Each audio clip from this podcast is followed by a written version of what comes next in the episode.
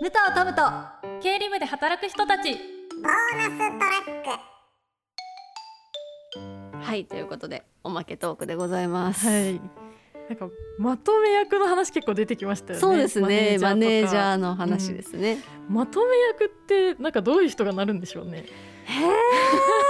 なんかそれこそ AKB とかだと、はい。やっぱ総監督とかチームのキャプテンとかっていう役職があったりするから、はい。やっぱそういうところになる人どう本当にいろんなタイプがいますけそうどで、すよね。なんでしょうもう圧倒的に引っ張る力があって、えみんな行くよみたいなタイプもいれ ばはい。もうなんかみんなを見ながら足並み揃えてあー行くタイプの人もいるうんし、うんうん。あなんだか助けたくなるような人とかもいるし。へー本当にいろんなタイプがいるなっていうのをそうなんで私すねは AKB で見ましたね。へえ、そうなんですね。リカちゃんの周りにはどういう人がいますか。私は結構まあその会社で働いてる人っていうのがあると思うんですけど、結構みんなその結論から話すとか、なんかそういうビジネスのなん かきっちりしてるんだなんかそういう人が多いかもしれない。真面目なのすだかごら い分な。かりやすく伝えれる人が結構まあとめ理てい論くのっかぽな。い感じの理論的な感じの人そうか。えトムちゃんは何タイプですか？私私は全然あの管理職じゃなかっ